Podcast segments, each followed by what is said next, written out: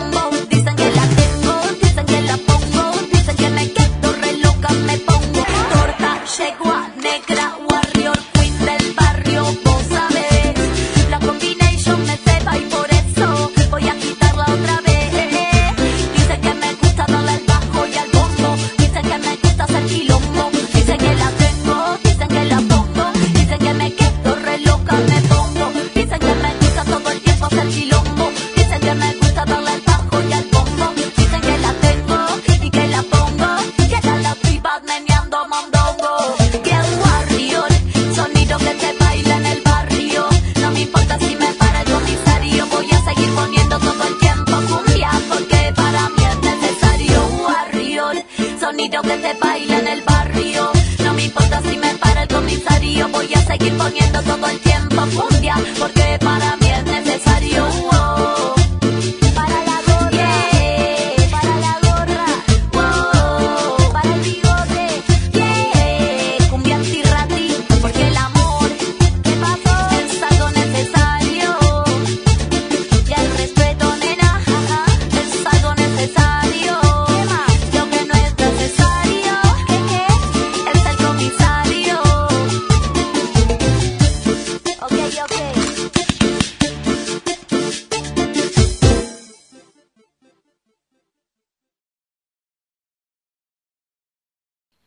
Y así empezamos el primero de nuestros podcasts con un fragmento de Warrior de Miss Bolivia, el primero de nuestros podcasts de esta serie de siete podcasts que está organizando la Federación de Estudiantes Secundarios. Me presento, mi nombre es Martina Kolasinski, tengo 16 años, soy la presidenta del Centro de Estudiantes del Instituto República de Italia, pero hoy me escuchan acá como la secretaria de Género y Derechos Humanos de la Federación de Estudiantes Secundarios.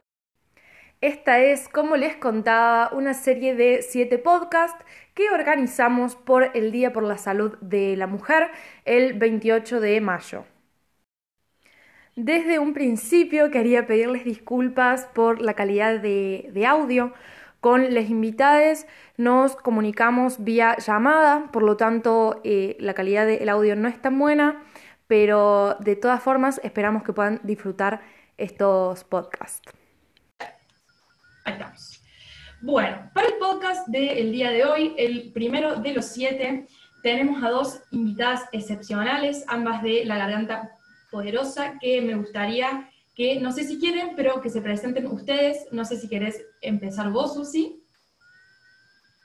Bueno, eh, yo soy Susana Zacaro, soy coordinadora de la Casa de las Mujeres y Incidencia de acá de Valle de Yapeyú, de Córdoba, capital. Hola, mi nombre es Georgina, soy vecina del barrio Los Pumitas de Rosario, eh, referente al Frente de Géneros Rosario. Perfecto. Susi es de Córdoba y Georgina es de Santa Fe, si no me equivoco.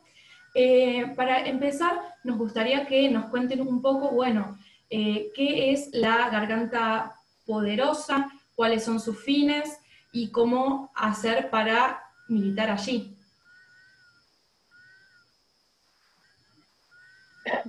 Bueno, la garganta, la, poderosa es, la garganta es el medio de comunicación, primero ahí la aclaración. Ah, y la organización, eh, la poderosa es una organización social, em, política totalmente partidaria, eh, que tiene asamblea en todos los barrios de la, de la, del país, de la República Argentina. En algunas provincias tienen más asambleas, en, en algunas otras menos, pero tenemos un total de, si no me equivoco, 114 asambleas a lo largo del país. Eh, y bueno, nosotros estamos en, en, cada barrio, en cada villa donde hay, donde hay una asamblea de la poderosa porque hay una problemática, ¿no es cierto? Y entonces ahí donde los vecinos y las vecinas nos, nos unimos para, para solucionar cada situación que tengamos en cada territorio, para, para ir mejorando también nuestra calidad de vida y obviamente eh, estamos ahí siempre por, por nuestros derechos, por nuestros derechos humanos, que muchas veces por el solo hecho de ser barrios o villas son totalmente vulnerados históricamente. Entonces, bueno, el fin de la poderosa también es, ese un poco, si se quiere, entre muchas cosas más, ¿no? Pero bueno, y ahí donde estamos también preparándonos y somos los referentes y referentes barriales quienes estamos a cargo de nuestras asambleas y, y estamos metiéndole el pecho todo, todos los días. Perfecto. No sé si Georgie quiere agregar algo más. No, sí, está mm, perfecto lo que decía la Susi. Em, por eso nosotros también tenemos nuestro frente de género, em, donde también nace el dispositivo de las casas de la mujer y disidencia, donde hacemos acompañamiento y seguimientos eh, a, las mujeres y disidencias en, situación de violencia de género, en la situación que se encuentre la mujer, porque como decimos, no, nosotras eh, las villeras no solamente sufrimos violencia de género, sino también violencia de la pobreza institucional y a toda esa eh, y también la violencia estructural, que donde toda esa a la violencia de género se suma se suma bueno la violencia de la falta de agua, del corte de luz eh, y donde no tenemos garantizados los derechos básicos para poder vivir dignamente. Totalmente. Bueno, para empezar, me gustaría que conversemos sobre un, concepto que quizás a mucha gente del otro lado le parezca un poco básico, pero me parece que no podíamos dejar de mencionarlo en este podcast, y es cómo el Estado y el gobierno se han vuelto funcionales a el capitalismo. Y cuando me refiero a este, me refiero tanto a el capitalismo que se apropia de nuestros derechos, y necesidades básicas para, para lucrar, tanto desde los hospitales privados, desde los servicios, como bien dijo la Georgie, desde la vivienda digna y desde la alimentación, entre muchas otras cosas, como también ese capitalismo que causa las enfermedades, tanto desde las industrias eh, o desde la contaminación que generan esas propias industrias, eh, e incluso con la salud de sus propios trabajadores y trabajadoras. Respecto a esto, me parecía interesante que pensemos en el Estado y el gobierno, en tanto los garantes y los responsables de nuestra salud.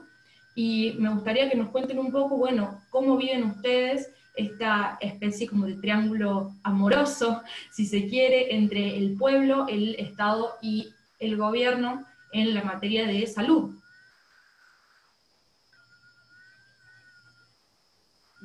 Sí, tal cual lo decís vos, es totalmente así la realidad del que nos toca vivir. Eh, bueno, ahí con, esto que decís que del Estado tiene que ser garante siempre, que se supone que el garante es el que el Estado el que tiene que ser garante de nuestra salud y muchísimos derechos más. Y claramente se está viendo en, eh, sobre todo ahora creo que es muy marcado la, la visión que hay donde se refleja el total abandono de parte del Estado en cuestiones de salud hacia todos los sectores ahí hagamos cuando cuando pasa nos toca ahora enfrentar esta situación de pandemia de cuarentena es cuando los barrios eh, se ven son los peores escenarios para, para el virus para la pandemia y se vuelve el mejor escenario para el para el contagio para que el contagio sea más sea más grande en, nuestros lugares, en nuestros territorios. Em, y hablando de, de, esto, de esto justamente, se ve reflejado también en el abandono que hay eh, en los centros de salud de nuestros barrios, el abandono mm. en todos los profesionales de salud que son totales desde el, desde el, sueldo que, cobran ellos, de la exposición que tienen los trabajadores y las trabajadoras de salud, hasta, no sé, en el recorte de cuando les está presente, donde hemos menos medicamentos, donde funcionan bien, porque la problemática es muy grande, donde no tenemos en, nuestro centro de salud ni siquiera elementos de higiene básicos como un alcohol o, un jabón eh, para poder nosotros tener también estar cuidándonos al momento de ir a esos lugares que sabemos que son frecuentados por miles de personas durante, durante, durante los días. Acá, por ejemplo, en Córdoba hay hospitales donde vas a una guardia y te encontrás con que ni siquiera hay un alcohol en la puerta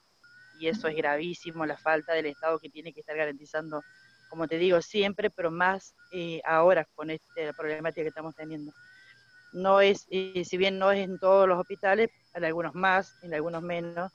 No te puedo hablar de clínicas particulares porque, bueno, nosotras no vamos a clínicas porque no tenemos obra social, mutual, entonces, eh, pero es esto, entonces el vaciamiento que hay totalmente en cuanto a la salud en nuestros barrios villas, es impresionante. Exacto. Eh, Georgie, no sé si querés decir algo. No, sí, eh, como decía la Susi, que por ahí esto, los únicos recursos que, llegan a nuestros barrios eh, desde la salud son los centros de salud y, que bueno, que los centros de salud por ahí no, no, llegan a abastecer a, todas las cantidades de vecinos y vecinas del barrio, porque bueno, como decía la Susi, eh, tienen recorte en el salario, también no no, no nos cubren con, los insumos necesarios, como en estos momentos son fundamentales los elementos de, higiene. Totalmente. Bueno, ya que estamos hablando del tema del Estado y del gobierno, me parece muy interesante que podamos hacer un análisis y, y que nos cuenten cómo vivieron ustedes el contraste o la falta de él de entre el gobierno anterior y el actual.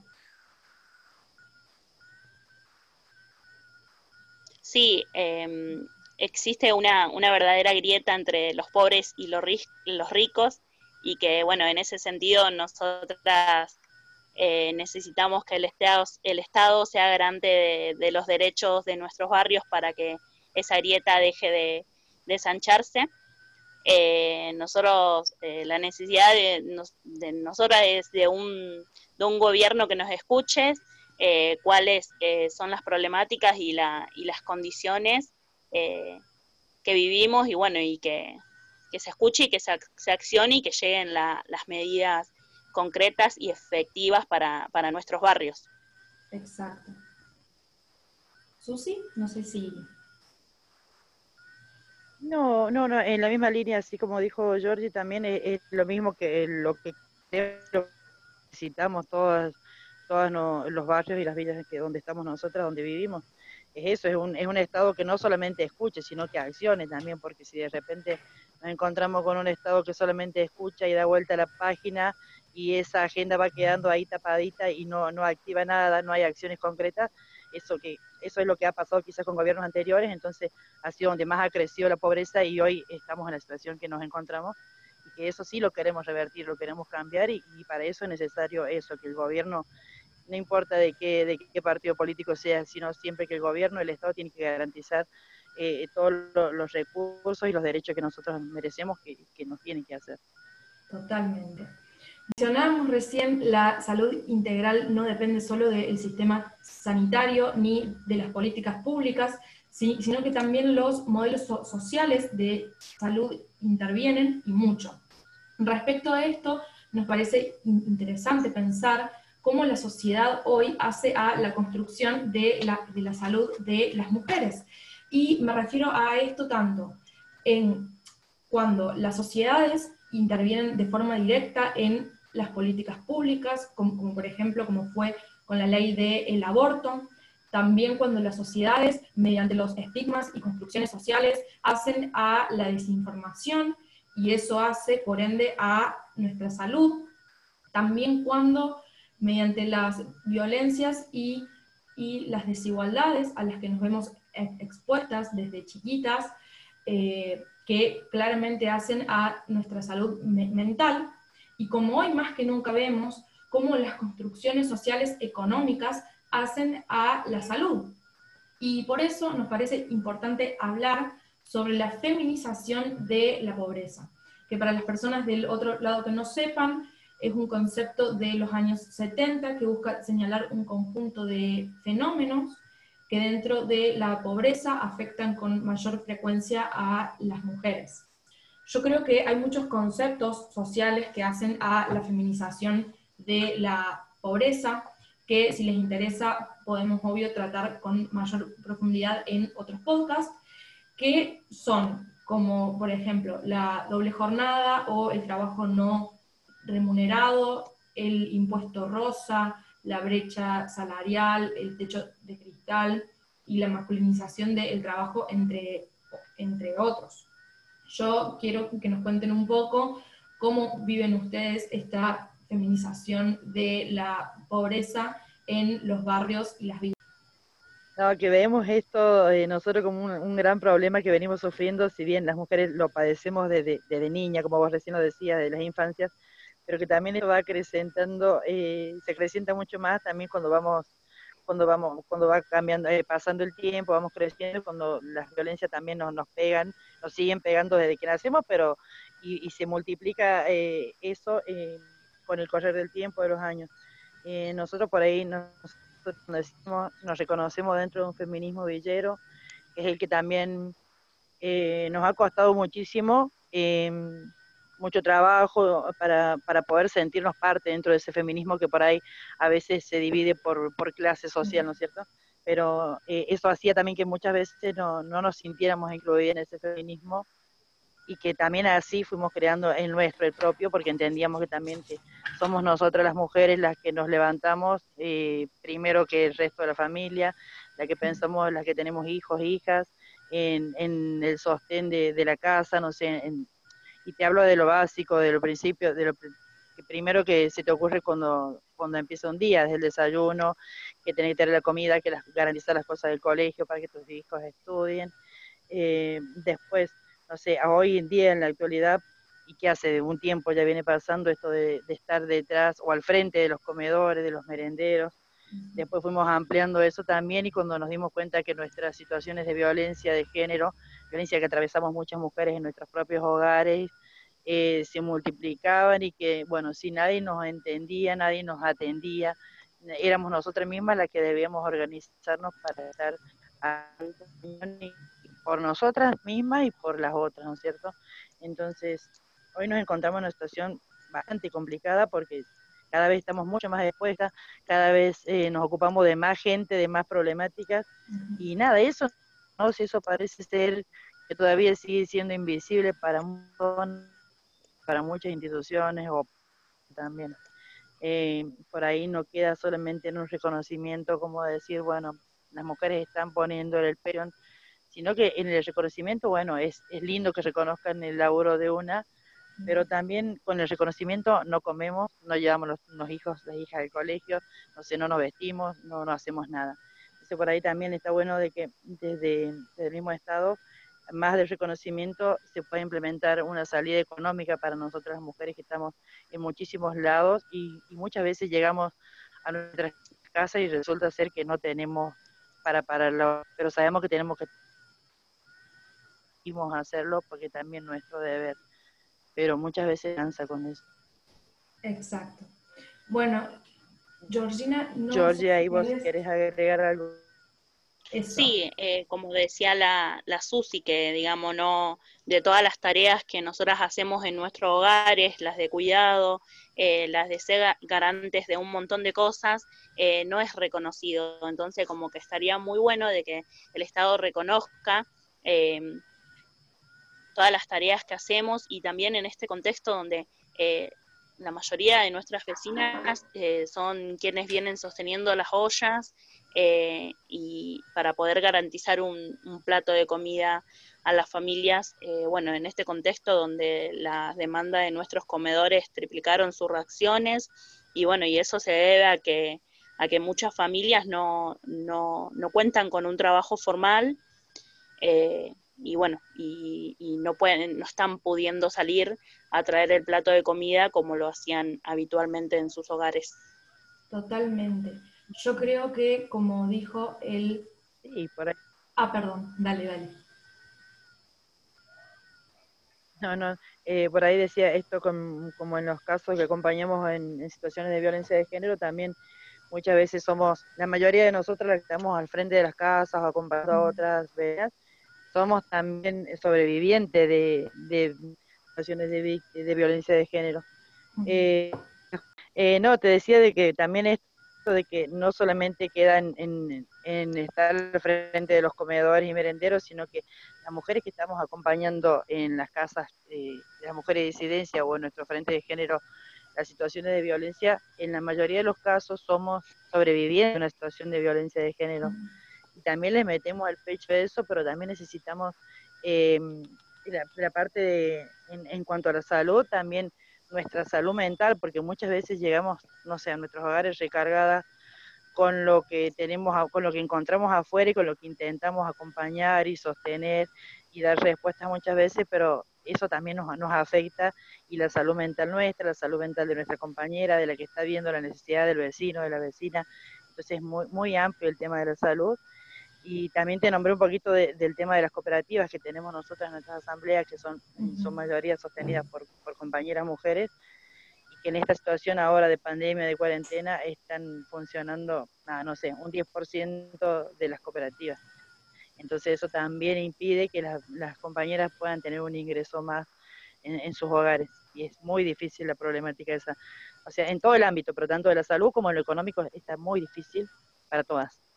Totalmente. Yo estaba por seguir un poco la línea de lo que dijo el presidente cuando dijo que esta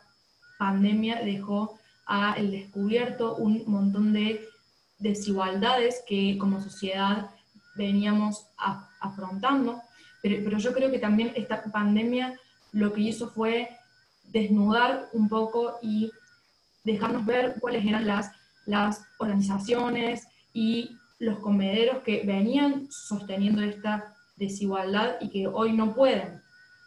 Eh, y justamente respecto de este tema, quiero que nos cuenten un poco, bueno, cómo se está or organizando su organización, valga la redundancia, en este contexto tan difícil de pandemia.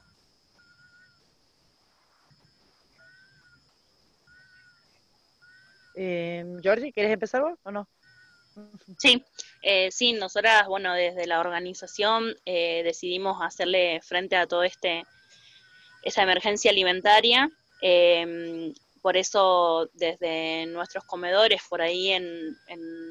en muchos de, de, nuestros comedores no,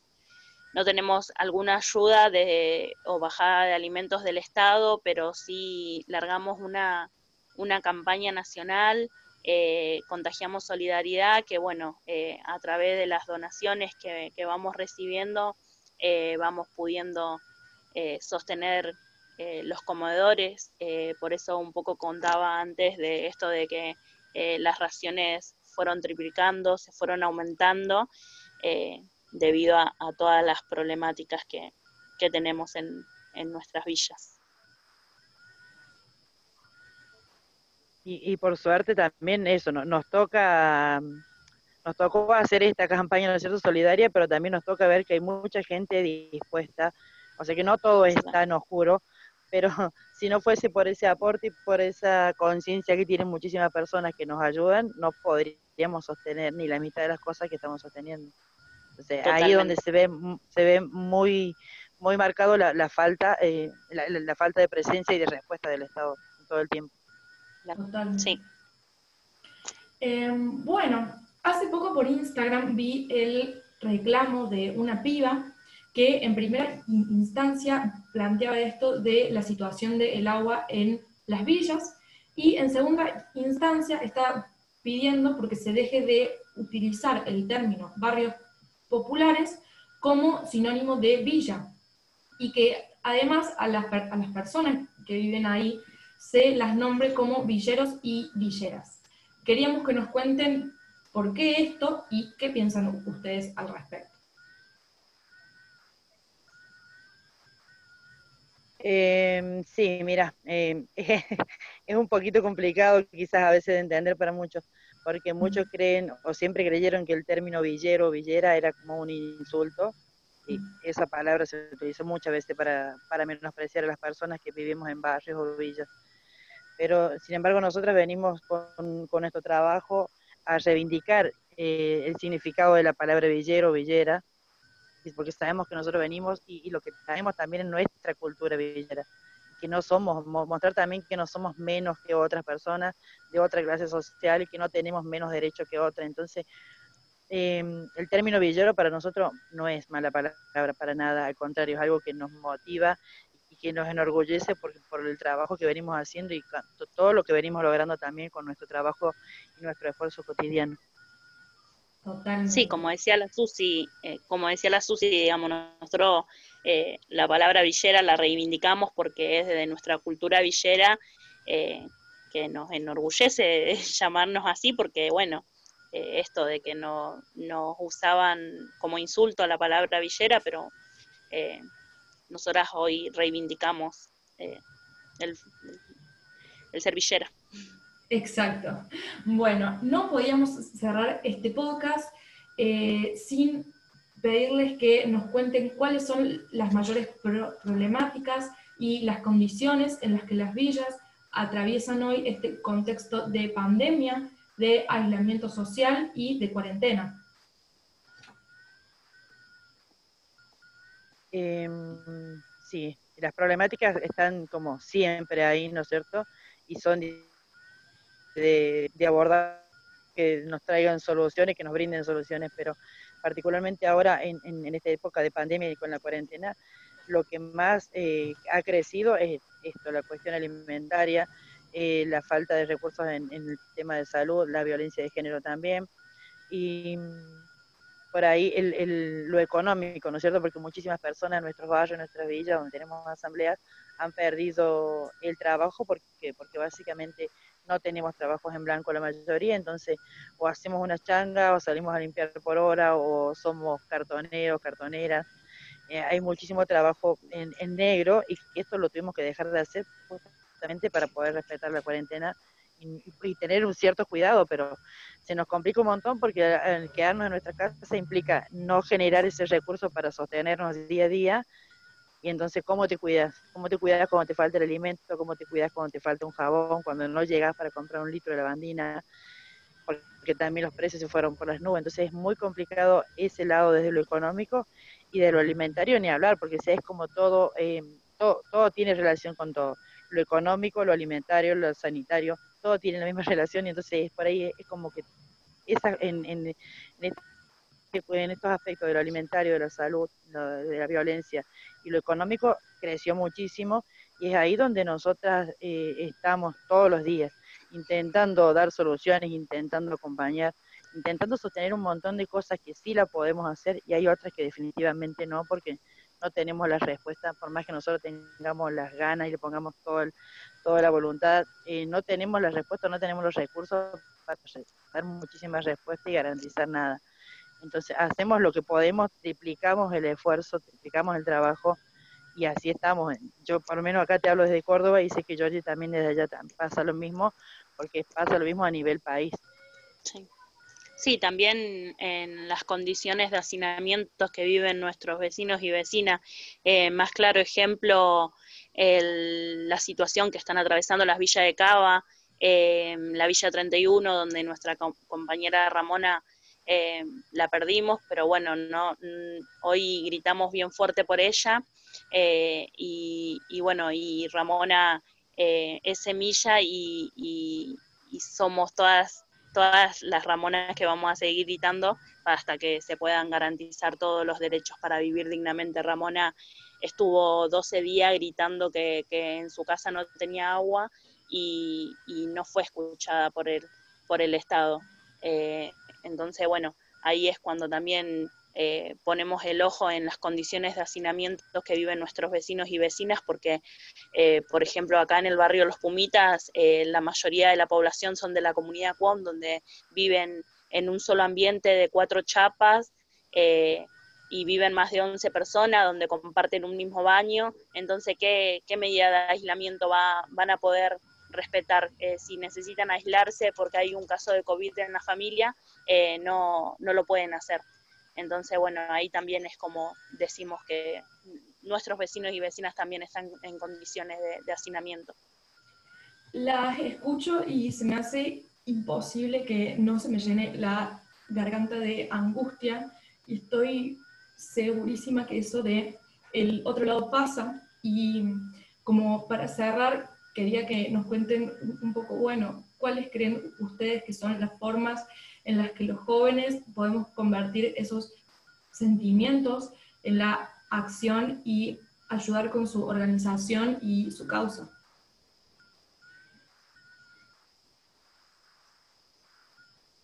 Eh, en nuestra organización, en nuestras asambleas hay muchas jóvenes,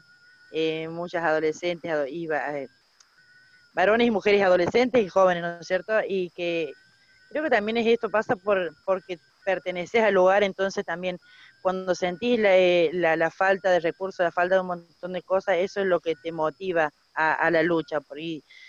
nosotros empezamos eh, eh, entendiendo, particularmente te hablo por mí, entendemos que no solamente es fijarse en uno, en lo que te falta a uno particularmente, y no quedarse en esa chiquita en que tenés que garantizar lo que te, lo, que te tiene que alcanzar lo que vos tenés para vos, para tu familia, sino que tenés que multiplicar eso, tenés que multiplicar el esfuerzo, el trabajo y todo lo que se,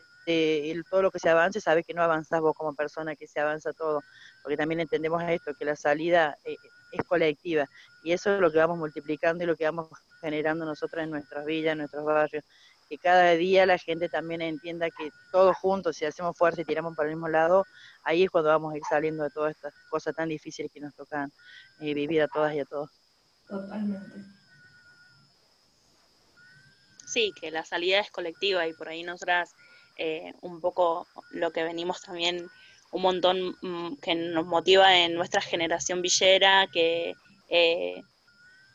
la mayoría son de la juventud, donde, bueno, o sea, estamos haciendo cosas históricas que,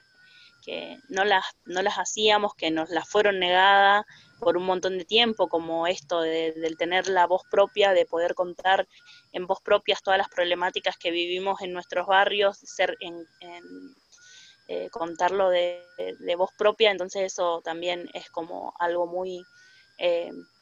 muy lindo que fuimos logrando a través de mucha construcción, como es la importancia, bueno, de nuestro medio de comunicación, la garganta poderosa, que, ahí es donde podemos visibilizar eh, todo lo que vivimos, donde muchos medios de comunicación no, no lo hacen. Totalmente. Bueno, muchísimas gracias realmente fue un honor tenerlas como invitadas y desde la Federación de Estudiantes Secundarios les, mandamos toda la fuerza y el cariño para atravesar esta situación tan difícil. Bueno, muchas gracias a vos, Martina, por también darnos este espacio para que también la gente nos siga conociendo y siga viendo todo el laburo que venimos haciendo y que podamos cada día estar un poco mejor. Muchas no quería terminar este podcast sin agradecerles a ustedes por escucharnos, a todo el equipo de la Federación de Estudiantes Secundarios de Córdoba, en especial a Yamila Murias, nuestra secretaria de Asuntos Sociales, a Lautaro Schwind, nuestro secretario de prensa, a Emilia Juárez, nuestra presidenta, y Paula Suber, nuestra vicepresidenta, y sobre todo a nuestra talentosísima secretaria de Cultura, Carolina Domínguez, que nos diseñó y dibujó todas las tapas para este podcast. La pueden seguir en Instagram como Rocolacha, nos pueden seguir a nosotros en Instagram como fes.córdoba y pueden seguir a La Garganta Poderosa en todas sus redes. Además, contarles que nuestro próximo podcast es con la Asociación Internacional de Mujeres con VIH eh, en nuestro Instagram les vamos a estar dejando para que les dejen preguntas a ellas y además para que nos dejen comentarios sobre este podcast y los siguientes. Esperamos que les gusten y muchísimas gracias por escuchar.